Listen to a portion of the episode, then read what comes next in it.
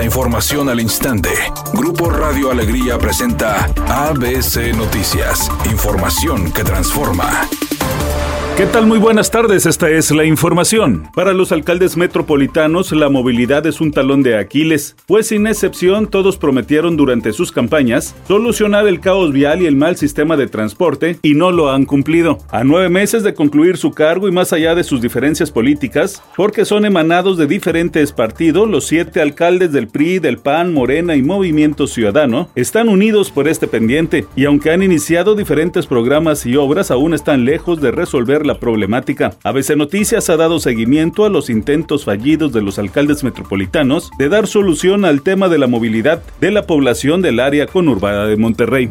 El presidente López Obrador informó que su gobierno comprará los 12 hospitales que mediante una asociación pública-privada se construyeron en el gobierno de Enrique Peña Nieto para favorecer a sus amigos y por los cuales se tenía que pagar una renta de 70 mil millones de pesos durante 20 años. El primer hospital privado que será adquirido se encuentra en Ixtapaluca, Estado de México, y se pagarán 800 millones de pesos, cuyo dueño, dijo, es un cuñado del expresidente Carlos Salinas de Gortari. Y miren, lo voy a decir, pero también ellos deben de, no lo hago este, de mala fe o con odio, sino para que no se repitan las cosas, porque a veces ellos hacen cosas pensando, no pasa nada, que es normal. ¿Saben quién es el que eh, renta ese hospital? Un cuñado de Carlos Salinas de Gortal.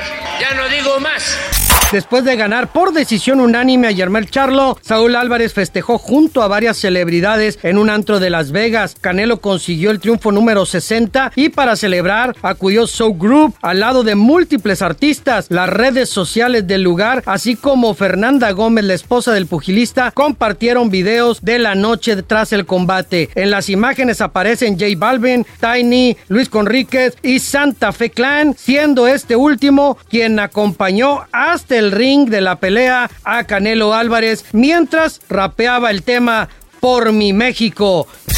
Pay Davidson nuevamente acaparó los titulares y de nuevo fue por chocar su automóvil. Varios testigos vieron como Pay Davidson golpeó su camioneta contra una pared, dejándole un gran rayón y una bolladura en uno de los costados. Varias fotografías del momento muestran los golpes en el automóvil, mientras el comediante aparece en el asiento del conductor con al menos cuatro personas más en el interior de la camioneta. Todos a salvo, afortunadamente, solo fueron daños materiales.